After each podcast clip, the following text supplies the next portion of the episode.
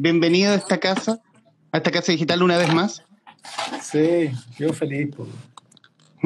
¿Cómo ha estado? Cómo, ha estado? ¿Cómo han sido estos días? Bueno, por las noticias se ven difíciles. No sé cómo se ven desde adentro. Es que, es que no iba a ser fácil nomás. O sea, cuando, cuando alguien dice, oye, pero hay puros problemas, pero por supuesto, si estamos cambiando el Chile de siempre, estamos cambiando el Chile de, de 200 años. ¿Quién dijo que esta cuestión iba a ser fácil? ¿Quién dijo que no iban a haber problemas? ¿Quién dijo que no iban a, haber tormentas? ¿no? Estamos descubriendo América. Seguramente el viaje a Colón no fue tranquilito. Y, los que se asustan, bueno, son personas que a lo mejor no están, eh, no están tan acostumbradas a pasar problemas para avanzar. A lo mejor están estaban esperando que esto fuera seda y un camino libre de dificultad, y la verdad es que no. Por lo menos yo tenía claro que esto iba a ser muy difícil. Estábamos levantándonos contra poderes muy grandes y, si uno esperaba que te iban a, iban a entregar poder eh, así tranquilito, o sea, estáis locos, estos gallos son capaces de matar gente, entonces, ¿de qué, de qué nos extrañamos? Bueno, yo, yo, creo, yo creo a esta altura que ya es un asunto de la misma democracia. Por supuesto, Ponerse de acuerdo ya de por sí es difícil. Pero si mira, eh, nosotros estamos acostumbrados y nos encanta, y hoy día yo veo a mucha gente eh, molesta con la convención, que, lo que pasa es que estamos acostumbrados, nos han acostumbrado toda la vida a que haya gente, eh, que haya gente que te diga lo que tienes que hacer. Y uno solo se acostumbró a reclamar. Y, hasta hace poco tiempo a reclamar en el baño. O, o, para callado frente al espejo. Entonces, eh, no, estamos, no somos un país acostumbrado a la democracia no somos un país acostumbrado a confrontar eh, diferencias. Y, claro, rápidamente cuando uno tiene que conversar entre 154 personas em, y ponerse de acuerdo y ceder todos, ¿no? Em, claro, la, mucha gente echa de menos el autoritarismo porque a lo mejor les gustaría instalar lo que ellos quieren, ¿no? a lo que, lo, que ellos defienden. Y esto no se trata de eso. Esto se trata de instalar lo que lo que más nos acomode, pero a todos, a todos. Y eso significa que en la convención no va a estar escrito lo que yo quiero, o lo que un grupo quiere, o lo que a mí me gustaría. ¿no? Esto es lo mismo que cuando uno elige un candidato para la presidencia, cuando uno elige candidato. Por supuesto que ese candidato no va a pensar exactamente igual que tú, ¿no? Entonces cuando dice algo distinto, en general la gente dice, ¡oh, te me caíste!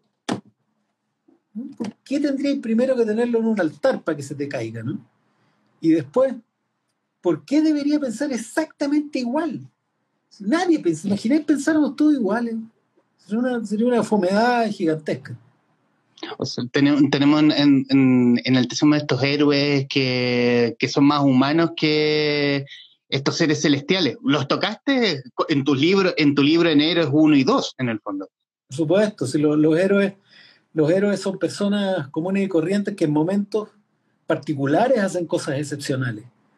Pero es como cuando alguien dice Salvador Allende. No, no, Salvador Allende tenía un montón de trancas, problemas, eh, dificultades, cometió muchos errores. ¿Cuál fue el punto? Que cuando le correspondió hacer lo correcto, lo hizo. Lo mismo todos los héroes, son seres humanos, se equivocan. Cuando a mí me dicen, ah, tú hiciste esto, yo les digo, sí, me equivoqué. ¿Tú nunca te has equivocado? yo me equivoqué, pedí disculpas y, hay que mejorar, y ese es el camino. No sé qué piensa la gente cuando, cuando te, te apuntan por el error que cometiste, como si ellos no cometieran errores, como si nadie cometiera errores en esta vida. Todo el mundo se equivoca. Las personas de abajo, las del medio, las de arriba, las autoridades. Por supuesto que hay algunas personas que asumen, que asumen cierta, cierta autoridad. Chao, Miguel, que te vaya bien, cabrón Miguel. Em, cuando asumen cierta ciertas autoridades tienen que equivocarse menos, ¿no? Pero, pero todo el mundo se equivoca, ¿no? Y en la convención no hemos equivocado, hemos avanzado, somos personas comunes y corrientes. ¿Acaso no querían personas comunes y corrientes en la convención? Porque si querían puro abogado, puro académico, ustedes dijeron que no, pues, querían personas comunes y corrientes. Bueno, las personas comunes y corrientes nos equivocamos. Eso es todo. Ahora, cuando te juntas 154, lo más probable es que si se equivocan tres, los otros 151 están ahí para ayudar Y cuando son otros tres los que se equivocan, bueno, nos vamos turnando en, equivocarnos. El punto es que al ser 154, lo más probable es que lleguemos a acuerdos eh, que se parezcan al país, pero seguramente no se van a parecer a ti, ni a mí, ni a algún convencional en particular. Se va a parecer a todos. Hay quien dice que un acuerdo, em, em, hay personas que, dicen que un acuerdo es aquello que no deja contento a nadie por supuesto, y al mismo tiempo los deja relativamente contentos a todos. Cuando, ¿Cuál es ese sistema donde deja contento a uno? Se llama dictadura. Esta cuestión se llama democracia. Eso es todo. O sea, en el, en el fondo es, eh, es difícil ponerse de acuerdo. Por supuesto. Y en el fondo, es eso la eh, y en el fondo también, con, con, el tema de la convención, es pensar en un bien común y no pensar en lo que yo creo. Porque ya sería volver a la dictadura, en el fondo. Claro, mira, cuando uno, cuando, cuando se juntan 10 personas, alguna vez hice el ejercicio, dicen, no, pero ustedes tienen que votar lo que el pueblo quería. Y uno le pregunta a las 10 personas qué era, qué era lo que el pueblo quería, y todos dicen algo distinto. ¿Cachai? Entonces todo el mundo cree saber lo que el pueblo quería. Entonces todo el mundo se siente con el derecho de tratar de traidor del pueblo cuando alguien no hace lo que ellos quieren. Esta cuestión es un país, somos 17 millones y, eligieron, y eligieron a 154 con un sistema de elección que permitió, em, que, permitió que eh, hubiera una enorme representatividad, una enorme representatividad. Eso, eh, eh, ese es el punto. Tienen que confiar en las personas que eligieron y confiar en que esas personas que eligieron a veces no van a pensar igual a ti que lo elegiste.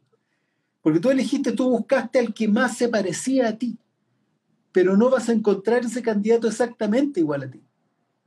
Y junto con otros de otros territorios que piensan cosas más o menos distintas, el punto es que escribamos algo que se parezca a todos y no se parezca a nadie. Eso es democracia. Eso es democracia. Eso es llegar a acuerdos. No es imponer, no es ganar.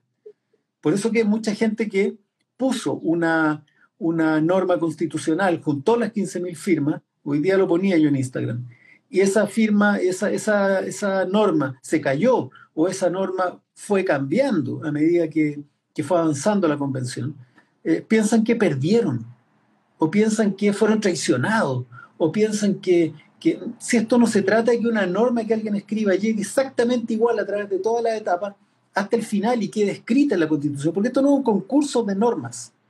Esto es lo mismo que juntar materiales y después entre todos vamos definiendo cómo va la casa, cómo se construye.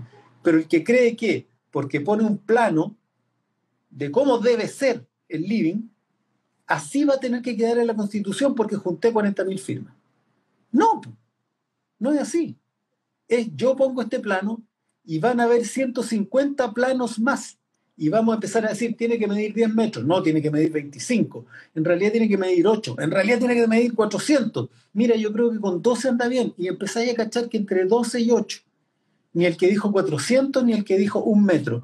Y así se empieza, y ahí empezáis. Y al final, la pieza que construiste no se parece a ninguno de los planos, pero se llegó a un acuerdo.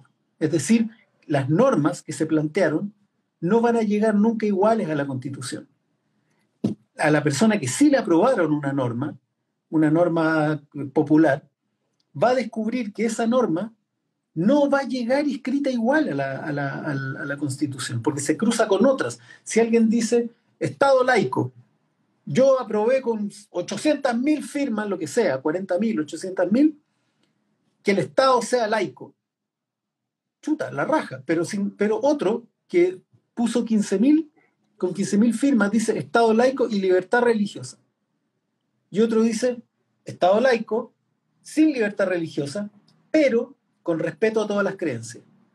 Ninguna de las tres va a llegar igual, porque nos vamos a juntar, vamos a conversar y de repente lo que todos queríamos era Estado laico con libertad religiosa y respeto por todas las creencias, que es tampoco el resumen, sino la mezcla de todas. Y eso lo vamos a llevar a, una, a un pleno donde todos la van a mirar y van a decir, sí, puede ser, pero, y al final todo eso termina convertido en otras dos líneas que nos van a representar mucho más a todos, pero, pero a ninguno en particular. a ninguno en particular, pero a todos en general. Ese es el acuerdo, ¿te fijas? disculpa que esté como tan, estoy como muy vehemente en la explicación, porque he estado yo ya dos semanas explicando por qué, eh, por qué algunas normas pasan, por qué otras no, por qué de pronto se aprueba una norma que les parece ridícula a todo el mundo y por qué otra que parecía muy sensata no. Porque estamos acumulando los materiales para construir la casa. Los materiales para construir la casa. Y de repente uno dice, mira, sí, para esta casa puede que necesitemos madera, aceptemos la madera. Puede que necesitemos cemento también, aceptemos el cemento. Ladrillo sin duda, claro, y también internet y, estamos, y juntamos todo eso en la mesa. Incluso, yo decía el otro día, hay, hay gente que construye casas con fardos, con fardos de pasto que se, se, tapan con, con barro. También tengamos fardos de pasto. Alguien puede decir, ah, qué estupidez. Es una estupidez de los ecologistas eh, construir casas con pasto. Y la gente se espanta y la segunda publica, quieren construir todas las casas de Chile con pasto. Y todo el mundo pincha. Loco, no, estamos juntando los materiales y nos parece que eso puede ser. Al final, puede que usemos fardos para un muro en el jardín y construyamos un piso de cemento, un radial, pero para arriba lo hagamos con piedra y otros muros van a ser con, cemento, el revestimiento va a ser madera, pero eso no lo sabemos todavía. Recién estamos juntando los materiales. Por eso que cuando salen estos, estos ultraderechas, ¿no? como Arturo Zúñiga, como Martina Rau, como, como, la, como la Marcela Cubillo, a decir, ¡ah, eliminaron la propiedad privada! ¡ah, eliminaron la libertad religiosa! Están mintiendo. Están mintiendo. Lo único lo único que nosotros estamos haciendo es juntar materiales. Todavía no se ha aprobado nada, ni una sola línea de lo que se va a escribir en la Constitución. Esto es lo mismo, o para, decirlo, o para, cerrar la idea, o para decirlo de otra manera. Lo que, está, lo que está pasando es que nunca en la historia de nuestro país habíamos tenido un proceso político completamente abierto y transparente, filmado, o sea, con cámaras en todo lo que está pasando todos los días y con este nivel de escrutinio. Nunca. Todo antes se hacía secreto, entre cuatro paredes, nadie sabía nada. Hoy día está con las cámaras puestas y la gente sabe 24/7 lo que está pasando. Es lo mismo, digo yo, que volvamos al ejemplo del viaje de Colón. Es lo mismo que si le hubieran puesto cámaras a, los barcos de Colón y el día 20 del viaje empiezan a decir, oh, esta cuestión no va para ningún lado. Todavía no llegan al, otro lado, no llegan a las Indias. Mira, esto es un gastadero de plata espantoso, esto es un fracaso. Loco, vamos en el día 20. Día Como que iba a decir la reina. Claro. Oye, qué estupidez que haya financiado este, esta estupidez la reina, ¿no? Qué, qué tontera haber financiado a este loco. 25 días después hay una tormenta, perdimos todo, esto es el apocalipsis, va a terminar loco. Es un viaje. Es un viaje donde hay etapas y pasan cosas distintas y de pronto el barco se mueve, de pronto hay una tormenta, pero esta cuestión es un viaje. ¿Iba a ser una taza de leche? No, porque estamos tocando intereses muy profundos históricos de este país. ¿Quiénes son los que han salido a reclamar? Los poderes fácticos, ¿no? Han salido a reclamar eh, la, gran empresa, salió a reclamar la minería, salió a reclamar el Senado, ha salido a reclamar el sistema de justicia, ¿no? los tribunales, han salido a reclamar los diarios de derecha, que son poderes económicos. Esos son los que han salido a reclamar. Esos son los que han salido. Y mucha gente compra, ¿no? Le compra, es como cuando el patrón le decía en, el fondo, oye, este gallo Allende ah, va, va, a dejarle escoba en este país, y, los inquilinos decían, sí, verdad, mi patrón dice que tengo que votar por Alexander. No, por loco, si, si esta cuestión no iba a ser fácil. Estamos, desde el estallido, estamos transitando terreno súper delicado, blando, frágil. Y paso a paso hemos ido avanzando. La convención es un milagro político en la historia de Chile. Entonces, que, que, la misma gente que se va a ver beneficiada empieza a sabotearla porque le bajó un poquito de miedo, por lo que dijo la segunda Omega, pucha, ¿qué queréis que te diga? ¿Qué queréis que te diga? Estáis contribuyendo a, cortarte las piernas, ¿no? Hay una frase muy terrible que dice que cuando en Chile tiembla, todos los trabajadores corren asustados a la, a la casa del patrón, a protegerse. Entonces, ¿qué es lo que ha tenido que hacer toda la vida? Toda la vida. No digo Costa, Allende no fue el que dejó la cagada, te, te, digo que los Hawker Hunters no eran de Allende. Toda la vida, lo, que, lo, que ha tenido, lo único que ha tenido que hacer la derecha, lo único que ha tenido que hacer la derecha es meterle miedo a la gente. Nada más que eso, meterle miedo a la gente. Y hay veces en que le han metido tanto miedo que han podido adueñarse al país, matar a todo el mundo que ellos quisieran y la gente lo sigue apoyando. Sacó 45% Pinochet en el plebiscito. Quiere decir que hay gente que lo apoyó, ¿no? A pesar de que habían matado personas. Entonces, lo único que tiene que hacer es mover un poquitito el voto y la gente, mucha gente salta, se asusta. Y la verdad es que lo hemos visto en los últimos días, ¿no? Apareció el Yellow Pride, porque eh, eh, se empezaron a asustar, ¿no? Algunos que, que, no están acostumbrados a pasar carencias. Hay gente que no está acostumbrada a pasar carencias y, que se, se la jugaron a rebeldes todos estos años, se, se las dieron de, de revolucionarios eh, en la radio o en columnas en el Mercurio, ¿no? y ahora que es un proceso real, se cagan de susto, se cagan en los pantalones. Entonces, eso. Jorge, ¿tú crees respecto, respecto al tema de la convención y obviamente respecto de la, de la noticia de la, de la renuncia de Lorena Peñana a la Secretaría de Comunicaciones que hay una mm, deficiencia, no comunicación individualmente según los convencionales, por cada uno de los convencionales, eh, en general? Eh, fuera también, no vamos a negar el ataque sistemático que recibió la convención en, Twitter. Algunos parece, y, parece que algunos se están metiendo al, cajón de comentarios, dejando algún comentario de ese tipo.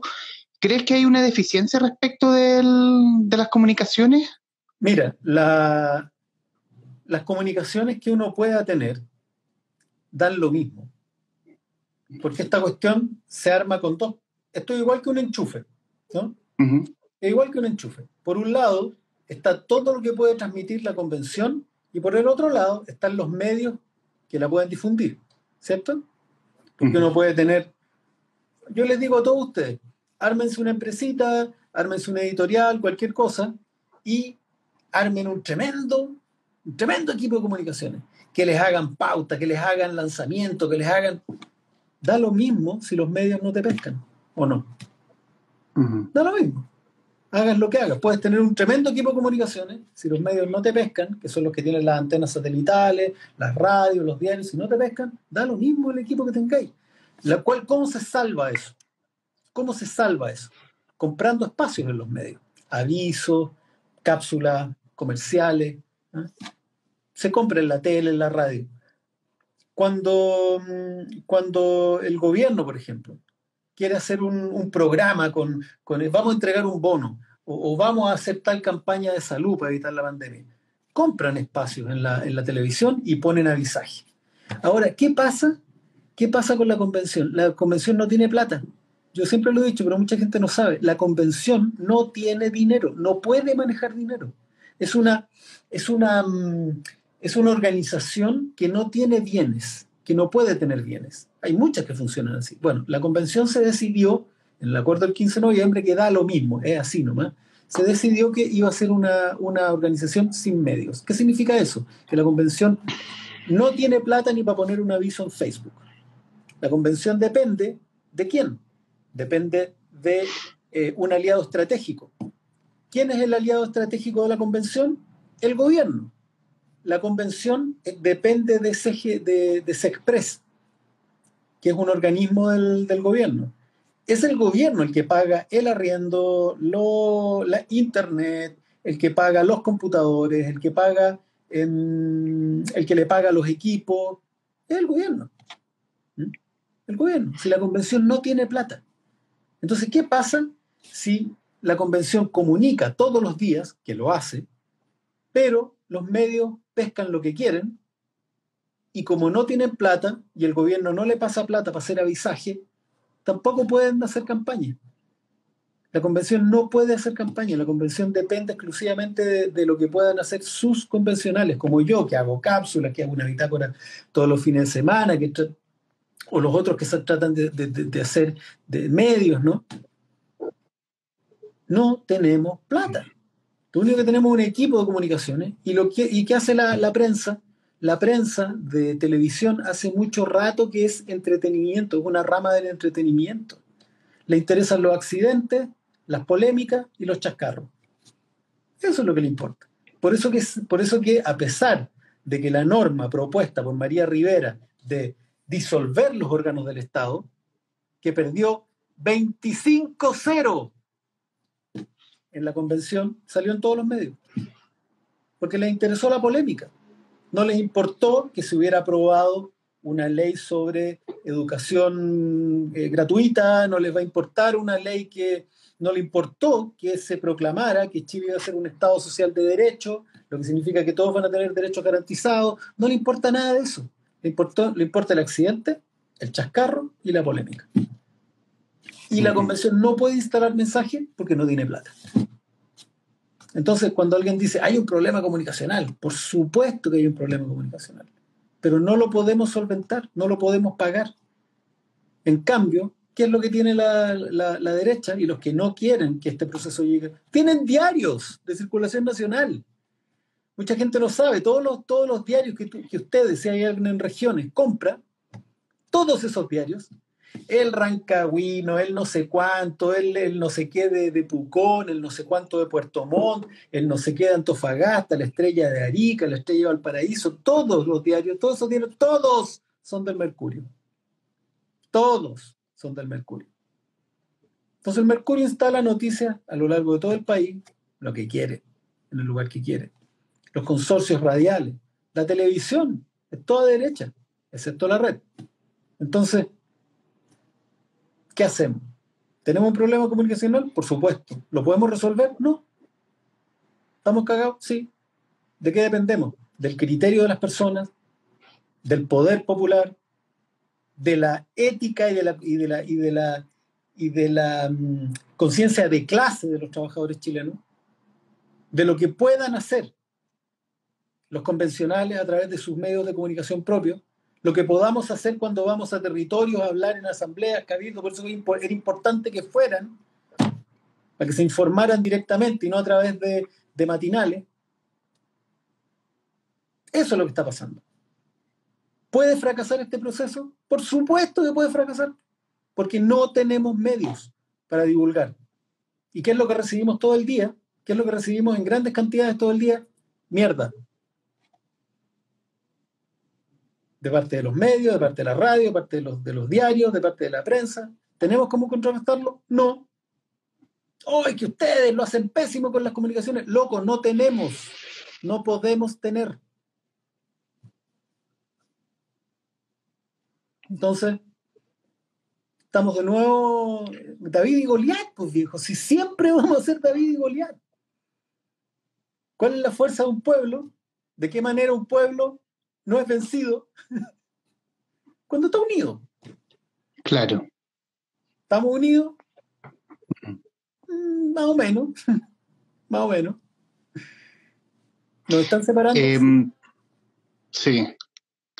Bueno, se, supone que hoy nos reuníamos a hablar de la Virgen de la Patagonia, pero obviamente teniendo el convencional Jorge Baradín no podíamos no hablar de la convención, obviamente. Y aquí yo quiero, eh, y quiero volver a la convención para un ratito más, pero obviamente quiero eh, referirme a la Virgen de la Patagonia, tu vuelta a la ficción. Y disculpando el francés, conche mi madre el libro bueno, Jorge. Eh, lo bueno, delirante, desquiciado, es el universo Jorge Baradit reunido acá. Y aquí quiero irme a la idea. Eh, ¿Cómo nace la idea de la historia? ¿Y, qué fue primero, el libro o la futura audioficción por Storytel?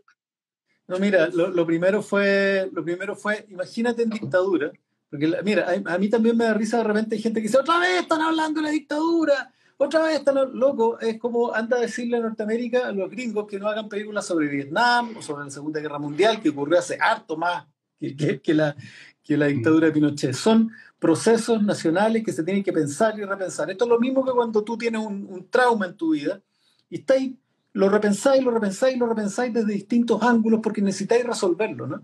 Entonces yo pensaba, ¿te cacháis en un, en un país donde, te cacháis lo que es que en un país eh, donde los secretos, las muertes, no se saben? donde eh, los muertos desaparecen, donde no sabes dónde están enterrados, donde no sabes quiénes los mataron, donde no sabes en qué circunstancias, quiénes cometieron los delitos. ¿Te imaginas que aparezca una mujer que efectivamente puede hablar con los muertos?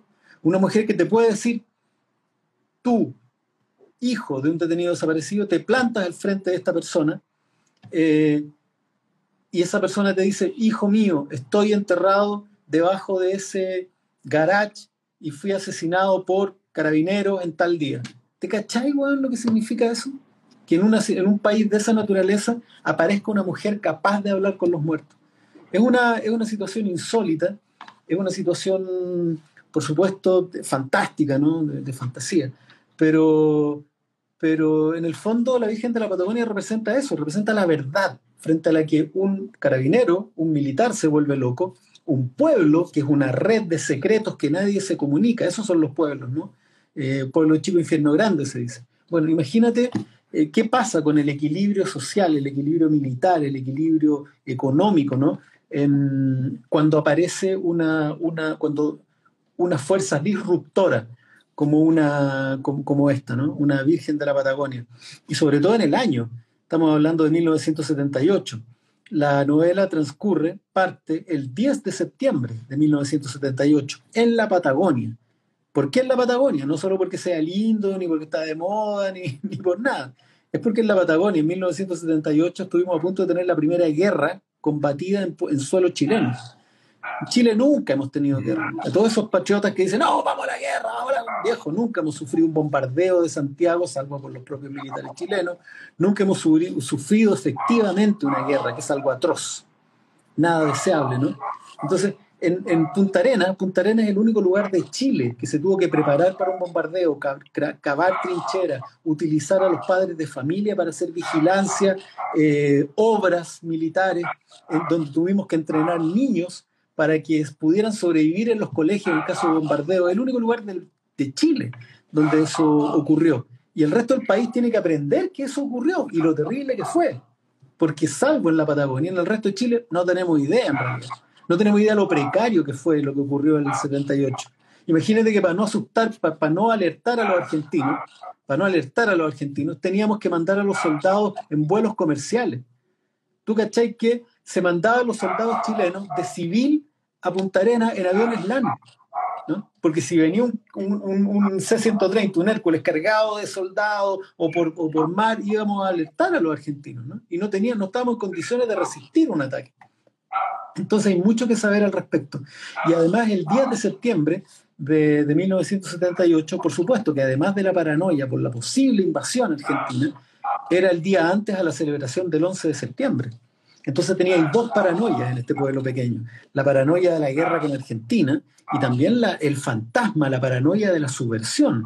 En una época en que todos los militares y los uniformados veían milistas y subversivos por todos lados era, una, era una doble presión sobre un pueblo pequeño en la víspera de la celebración del 11 de septiembre. Y en esa víspera aparece una mujer capaz de hablar con los muertos.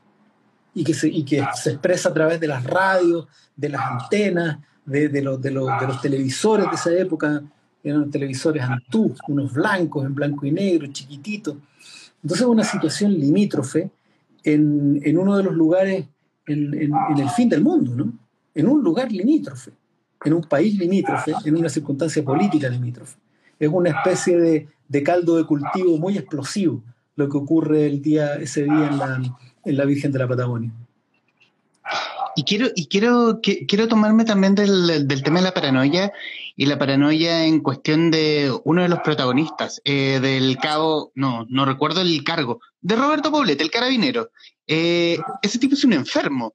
Y y, no le encontraba sentido, o, quizás tenía cierta mm, dualidad con el personaje, porque lo encontraba demasiado, es como, además, O como, nos vienen, nos vienen a atacar, nos vienen a atacar. En el comienzo del libro no, no le encontraba cierto sentido hasta que ya a media, la medianía del libro ya me, de alguna forma, la historia me justificó la paranoia de este viejo loco. Pero es que imagínate, si tú, cuando tú conversas hoy día con un, con un militar chileno, por todo este tiempo, desde, desde más o menos agosto del año pasado hasta febrero de este año, han pasado por todas las paranoias posibles. Y tú no podés creer que piensen cuestiones como si, si en realidad eh, va a ganar Howe y el plan está hecho para que cuando gane Howe eh, aparezcan unos, aparezcan todos los venezolanos, todos los agentes venezolanos que provocaron el estallido y, y Jadwe los va a convertir en, un, en una especie de ejército paralelo. Y perdió Jadwe, ganó Boric. No, si está todo pensado, porque eh, Boric tiene contacto con estos tipos en, Bolivia, entonces lo que está preparado es que en, la, en, la, frontera va a ocurrir una invasión. Ya, no ocurrió eso. Eh, ganó Boric, pero moderado con la, con la, con la, con la, con la ex concertación. No, está todo listo. Esto es un plan preparado porque pusieron a Boric, pero en realidad apenas Boric gane, eh, van, a, van a generarle un golpe blando al interior y va a tomar el poder el PC, porque está... Loco, son unos paranoicos porque están educados. Pónganse de acuerdo. están educados para ser paranoicos están educados, porque tienen que estar viendo debajo del agua que en cualquier momento nos te van a invadir y los, los argentinos son unos desgraciados y los peruanos son unos desgraciados y los bolivianos son todos unos asesinos porque después esos gallos están entrenados porque después los tienen que matar, ¿cachai? No pueden verlos como seres humanos, no pueden verlos como buenas personas porque están entrenados para que en algún momento tengan que matarlos. Eso, eso es lo que pasa en la cabeza de estas personas. Por eso que no pueden gobernar, por eso que no pueden intervenir en la sociedad civil porque son personas entrenadas para ejecutar, para ser ejecutivos, para matar, atacar, defender en circunstancias y gestionados toda la vida para eso. Por eso que Chile es esquizoide cuando eh, se llena de héroes militares. Porque los héroes militares lo que, lo que quieren es obediencia ciega, lo que quieren es que todos sean iguales, porque de esa manera son todos operativos, son valores que no son valores civiles. En los, valores los valores civiles son todo lo contrario. Es sentido crítico, disenso, diálogo, no es fuerza. Sin embargo, tenemos el por la razón o la fuerza, estamos llenos de hueones a caballo en, los, en los monumentos de nuestro país, cuando una sociedad civil no tiene que tener ese tipo de ejemplos, tiene que tener ejemplos civiles de construcción de sociedad, de construcción civilizatoria, de solidaridad, de construcción común, común, de colaboración, porque así se construye una sociedad, no a palos. Entonces, por eso que no es raro que en esa época el, suboficial Roberto Poblete haya sido así de paranoico, porque, déjame decirte un secreto, siempre lo son. Están educados.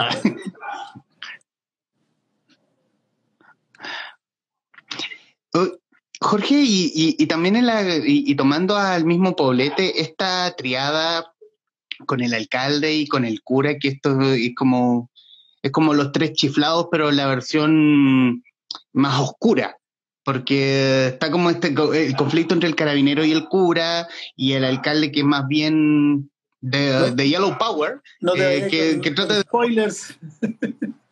no, conflictos. Sí, pero conflictos. Sí pero sí es súper fácil, el poder político, el poder militar y el poder religioso. Están en los pueblos son eh, maquetas de escala de las sociedades completas, ¿no?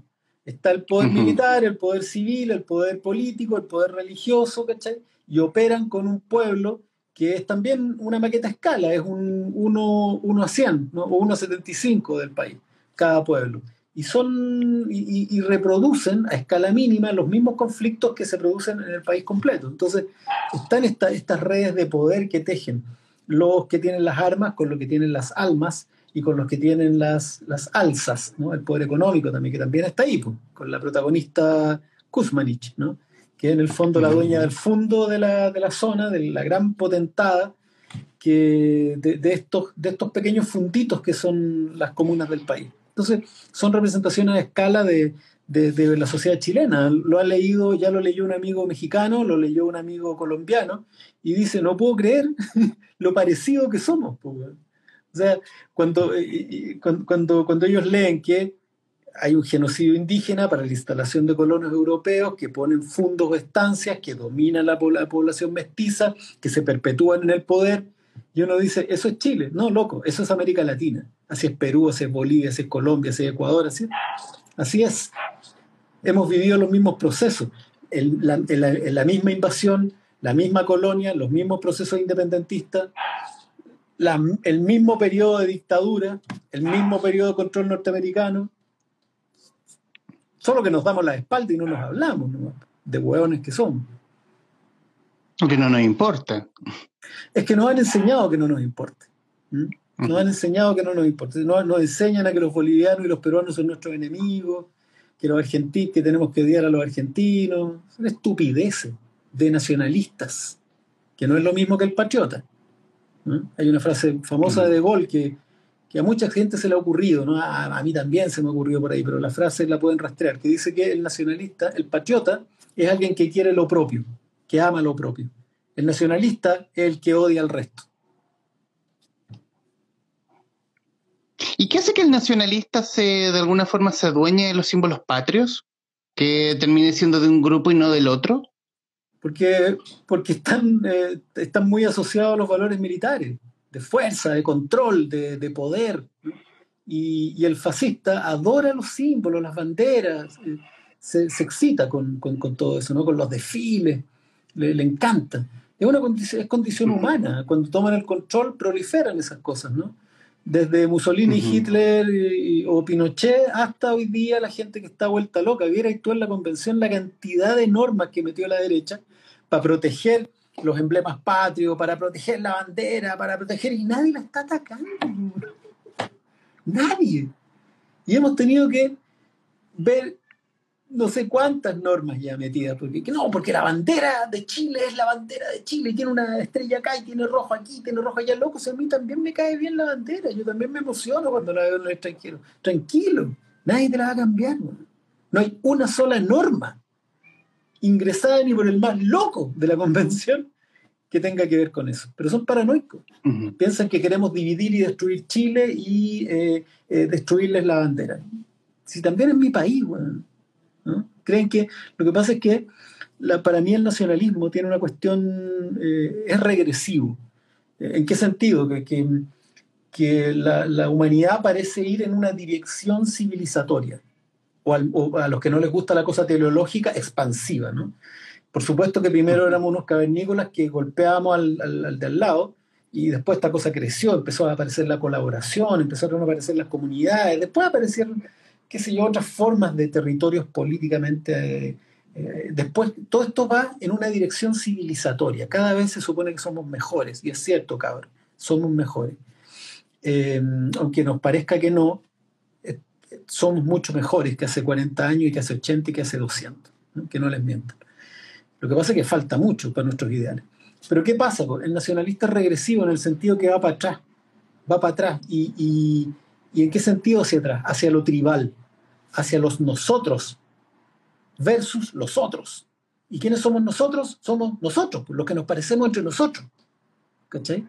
Entre los que somos de la misma raza, los que somos del mismo color, los que hablamos la misma lengua, todo el resto son malos. Esa agua es tribal, es una pulsión natural, humana, que nos viene de los animales que somos también, territoriales. Pero esa cuestión está superada, está superada por lo civilizatorio, pero cada cierto tiempo surge de nuevo, aparece de nuevo esa pulsión regresiva animal de lo territorial, de lo tribal. Y, pasan estas cosas, Y estas pulsiones son en todas las familias, o sea, hay gente, por supuesto en Chile, gente con mucha plata, con mucha educación, que se comportan de manera tribal y que no tienen problema en decir a esos otros hueones deberíamos matarlos a todos. Súper educados. sutil. Jorge, em, e, en, el tema de escribir, en, el tema de escribir la historia, mm. eh, leí, leí haciendo un barrera de prensa que lo, que lo escribiste durante la cuarentena. O sea, pandemia. la historia tiene, perdón, la pandemia, durante el confinamiento me refiero. Eh, que hubo que y, y, de alguna forma la historia la historia se respira ese mismo confinamiento porque estamos hablando de un pueblo chico en el fin del mundo que básicamente que es lo mismo que estar um, que nuestro que nuestro mundo que estuvimos eh, cerrados en nuestras cuatro paredes sobre todo para un pueblo del fin del mundo en 1978 sí, pero en realidad la, la, historia nació el año 2016 nació hace hace seis años. Y la, y la historia nació como una, como una serie. Eh, fábula, los que, los que hicieron Mujer Fantástica, los que han hecho las series que, que, sean, que, están en Netflix, me pidieron una historia de literatura fantástica, ¿no? Para hacer una serie con, esta, con estas características. Y yo propuse una serie en, en, enero, febrero del 2016, que terminó teniendo similitudes con algo que apareció en marzo del 2016. Yo, sé que si hay alguien acá de Fábula escuchando o después lo, o lo leyeron por ahí, se van a matar de la risa, porque nosotros planteamos la idea de un pueblo al lado de un bosque con unos niños que entraban a un bosque y había un proyecto eh, gubernamental raro y, que tenía que ver con otras dimensiones. Y ese fue el proyecto que presentamos en, enero del 2016. Y en marzo aparece eh, Stranger Things, y todo el mundo dijo, bueno, nos fuimos al carajo y estuvimos llorando un mes por la cuestión. Y, No, claro, sí. Y, pero, mm. pero no es raro, las ideas andan en el aire, ¿cachai? Las ideas andan dando vueltas. Y, y la, idea no, la, la, idea y la historia no son de nadie en realidad, no andan dando vueltas por ahí, se interpretan de distintas maneras. La cosa es que esto quedó ahí, la idea quedó ahí, y el 2018 me contacta Storytel porque quería entrar a Latinoamérica. Eh, esta es una transnacional sueca que hace audioseries. Ellos quieren ser los Netflix de las audioseries. ¿Y qué son las audioseries? Son eh, radioteatro, en el fondo. ¿no? Pero te los venden son como podcast. Tú vas bajando una semana, bajas una, una audioserie y escuchas eh, una especie de radioteatro. En, en, Chile, Emisor Podcasting hizo el caso 63, que eso es un ejemplo de una audioserie. Bueno, y me pidieron una audioserie de 10 capítulos eh, y yo la empecé a escribir el 2019. Empecé en marzo del 2019 y, y la empecé de a poquito porque le iba a entregar a fin de año. Y escribí cuatro o cinco capítulos, armé todo el, todo, el, todo el esqueleto de la historia, pero como que en octubre algo pasó, ¿no?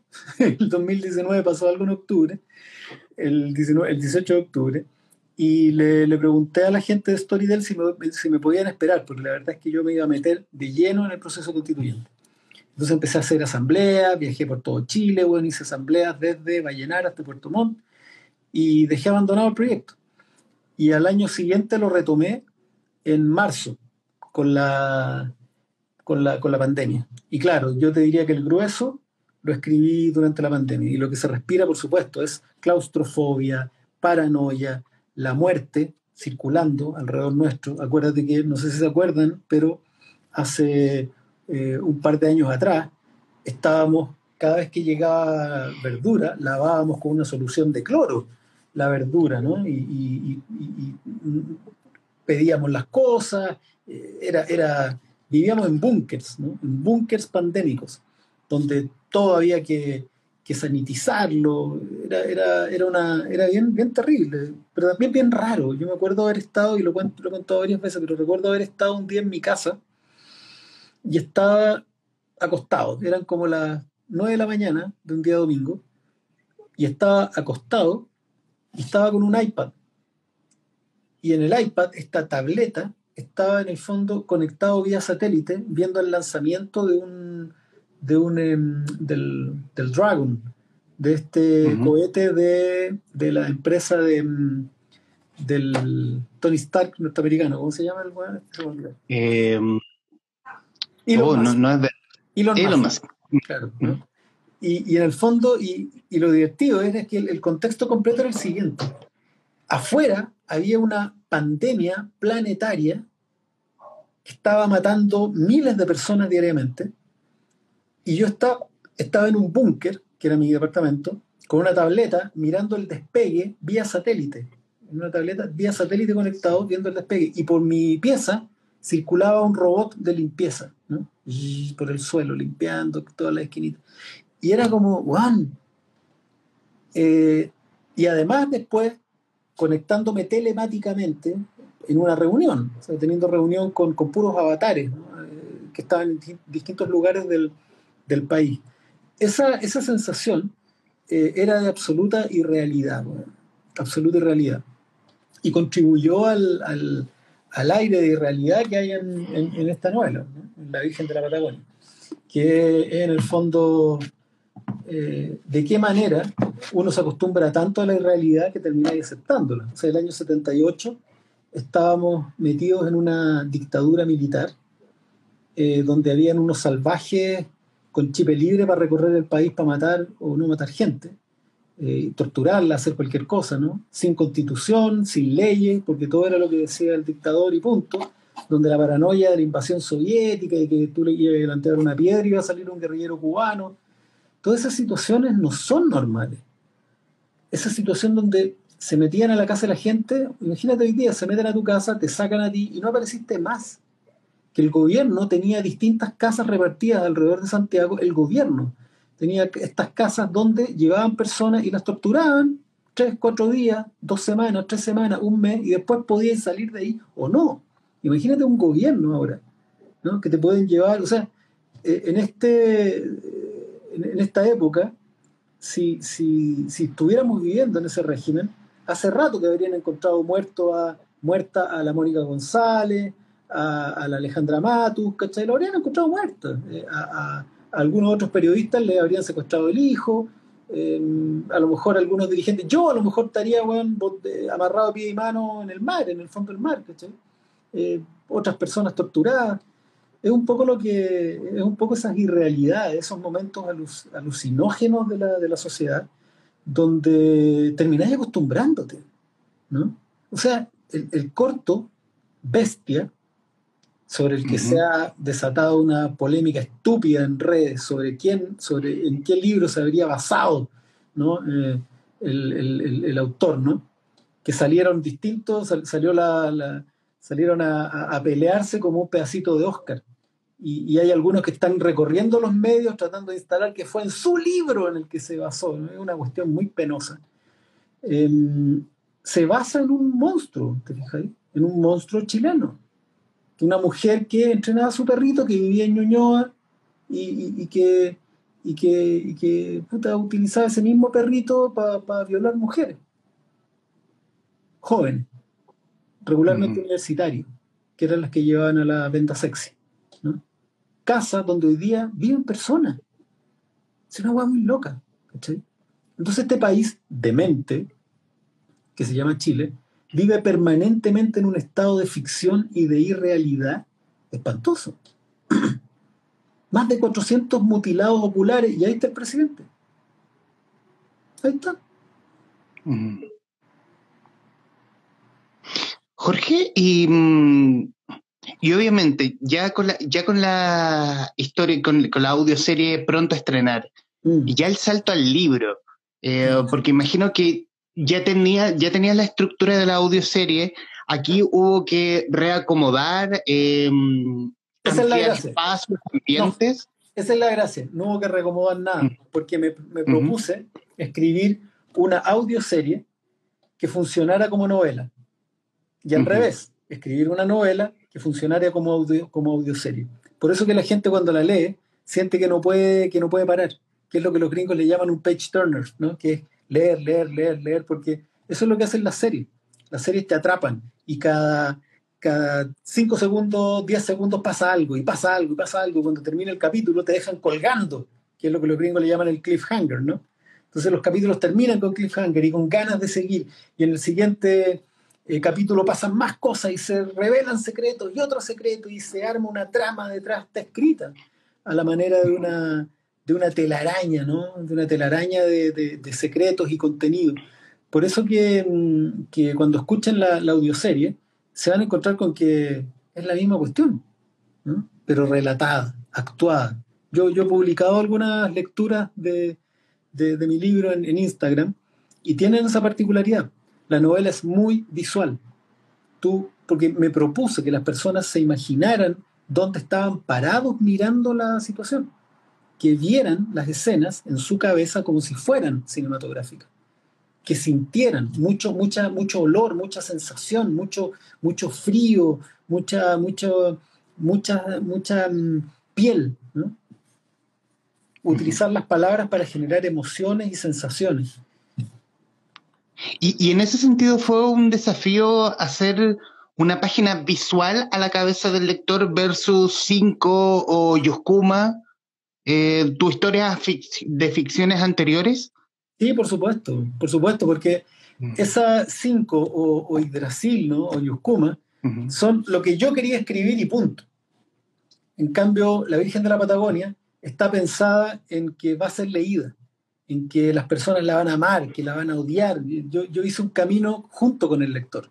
Y espero que las personas que lo hayan leído sientan eso, que fue un viaje en el que iba el lector junto con el escritor mirando lo que estaba pasando, escuchando y sintiendo lo que estaba ocurriendo.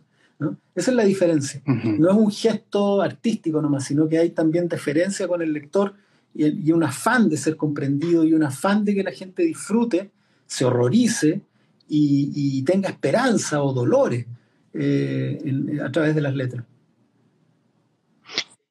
Y en ese viaje, ¿es un viaje que podría continuar?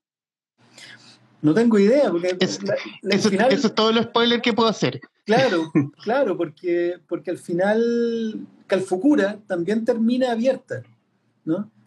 mis novelas en general, salvo Yggdrasil, creo yo, no, no se cierran, porque además todo lo que yo escribo está de alguna manera conectado. Es un universo que se está expresando de distintas maneras.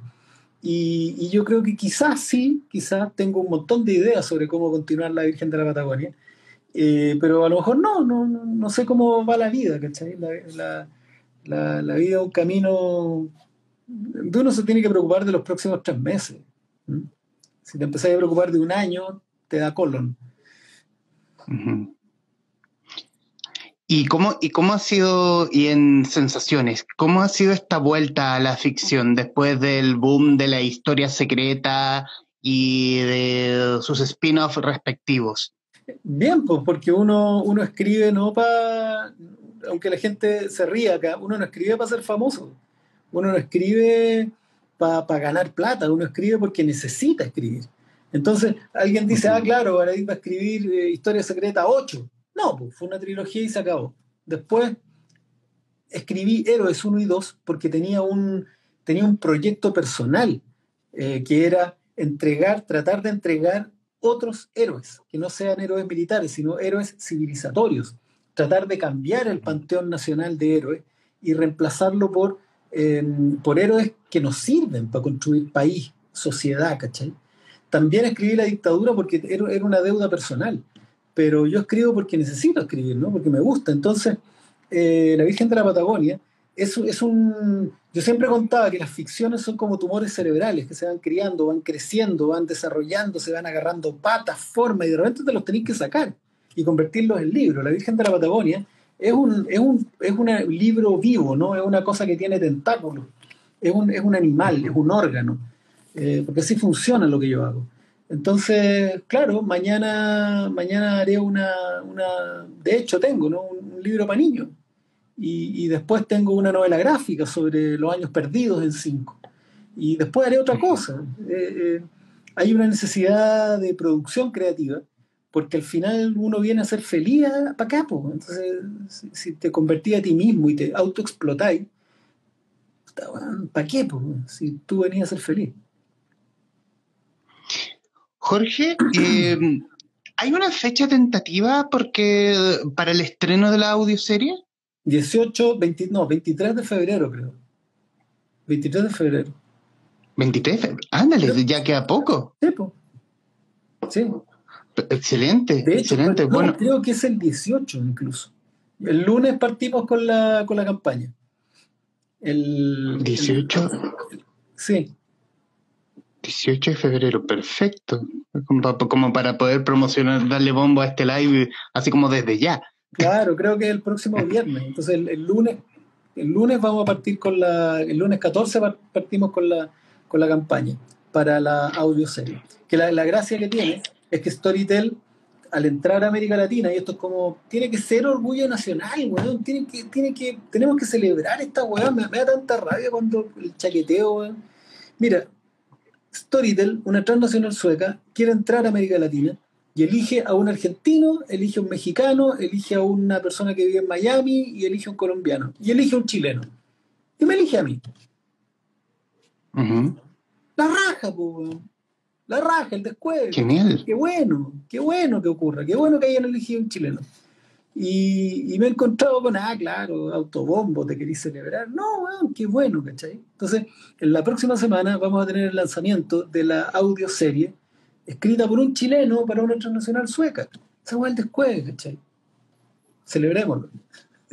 Y, y, yo, y, sabes, y sabes que, Jorge, yo creo que está bien el autobombo. Si al final es algo tú, eh, la Virgen de la Patagonia es algo tuyo, es como quiero celebrarlo contigo, que no estás viendo o no estás escuchando.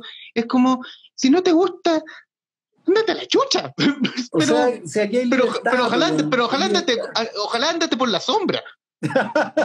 no, aquí hay libertad, pero celebremos las cosas, celebremos. Si la vida es muy corta, dejemos de, de, andar por, la, por los rincones. Enfrentemos las luchas, eh, enfrentemos a nuestros adversarios, escribamos libros, enamorémonos, vivamos la vida, seamos, ah, explotemos, ¿cachai? Si esta cuestión es recorta, tú no te das cuenta cuando ya tenés, como yo, 52, y, y, tengo tantas cosas para hacer todavía, ¿cachai? Entonces hay que, no hay que perder el tiempo en, en tonteras. Leamos buenos libros. Jorge. Y, aquí, para quienes nos están viendo, tienen un buen libro. En los minutos que nos quedan, Jorge Baradí, primero, eh, por el tiempo, obviamente, porque han sido días, días convulsos. Eh, muy, muy agradecido de que te hayas hecho un ratito para poder conversar un poquito de todo. Eh, extrañaba al Jorge Baradí, a la, ficción de Jorge Baradí. Porque sí, me encanta la historia, soy fanático de la historia, pero al, al, al loco, al, al, al, al de historias locas, voy a definirlo así, eh, que, son, que, son, que son historias que remueven. Y eso yo creo que debería ser para quienes nos están viendo o escuchando, que, oh, que debieran ser las historias, que debieran ser libros. Mira, mira este, Medusa Manita dice, gracias comandante Proxy. Puta, Medusa Manita, no sabía la alegría que me da. y, y, que son historias que nos debieran remover y sobre todo porque nos habla que tocan, una parte de nosotros, mm. pero también tienen ese, esa cosa que, ese picante que le da una historia entretenida y una historia que te deja colgando y que te deja con ganas de más, sobre todo. Mira, aprovechando que nos quedan dos minutos, eh, porque Instagram te corta la hora, ¿no? No, ya no. Ah, no, tú no, ya. Eh, hay que dejar la amargura, celebremos, leamos buenos libros, eh, enojémonos un poquitito, pero, pero tengamos más esperanza, tengamos más sueño, que la fuerza sea más la fuerza luminosa que la, la, oscura, la amargura, el andar arrastrando. Yo sé que todo es difícil, todo es difícil, pero con mayor razón tenemos el deber de ser felices, tenemos el deber de celebrar, tenemos el deber, la obligación de, de, de ser felices y de buscar y de equivocarnos y volver a levantarnos y de, y de, y de, como te decía, equivocarnos, pedir disculpas y seguir adelante, no quedarnos pegados en cosas, hay que, hay que darle, hay que, hay que producir, ser felices, ir a fiestas, vivir la vida, escribir constituciones y mejorar el, el mundo. Eso es lo que hay que hacer. La raja. Bueno, para finalizar, quisiera, quisiera obviamente leer una parte de lo que escribí eh, respecto de la Virgen de la Patagonia. Eh, delirante, adictiva, política y siniestra. El regreso a la novela de Jorge Baradit no podía ser de otra forma. Una vuelta a la pluma primigenia, esa de cinco hoyos Kuma, que nos sumerge la paranoica dictadura chilena mezclada con thriller, misticismo, personajes poderosos y muy siniestros. Una mixtura de fin del mundo que sabe muy, que sabe muy bien junto a una Patagonia indómita que es, por cosas obvias, el fin del mundo. El Baradit verso se mantiene firme, y la Virgen de la Patagonia un regreso digno a una realidad que no es pulcra, ni controlable, ni mucho menos racional. La Virgen de la Patagonia de Jorge Baradit, eh, que lo pueden encontrar en su librería amiga, en la física y obviamente digitales. Eh, mi estimado Jorge, muchísimas gracias por esta casi hora de conversación. Pasó nada, ¿cierto? Así. Mm, increíble. El abrazo de siempre, el cariño de siempre, y un abrazo a todos los que estuvieron viendo esta conversación. Que estén súper bien.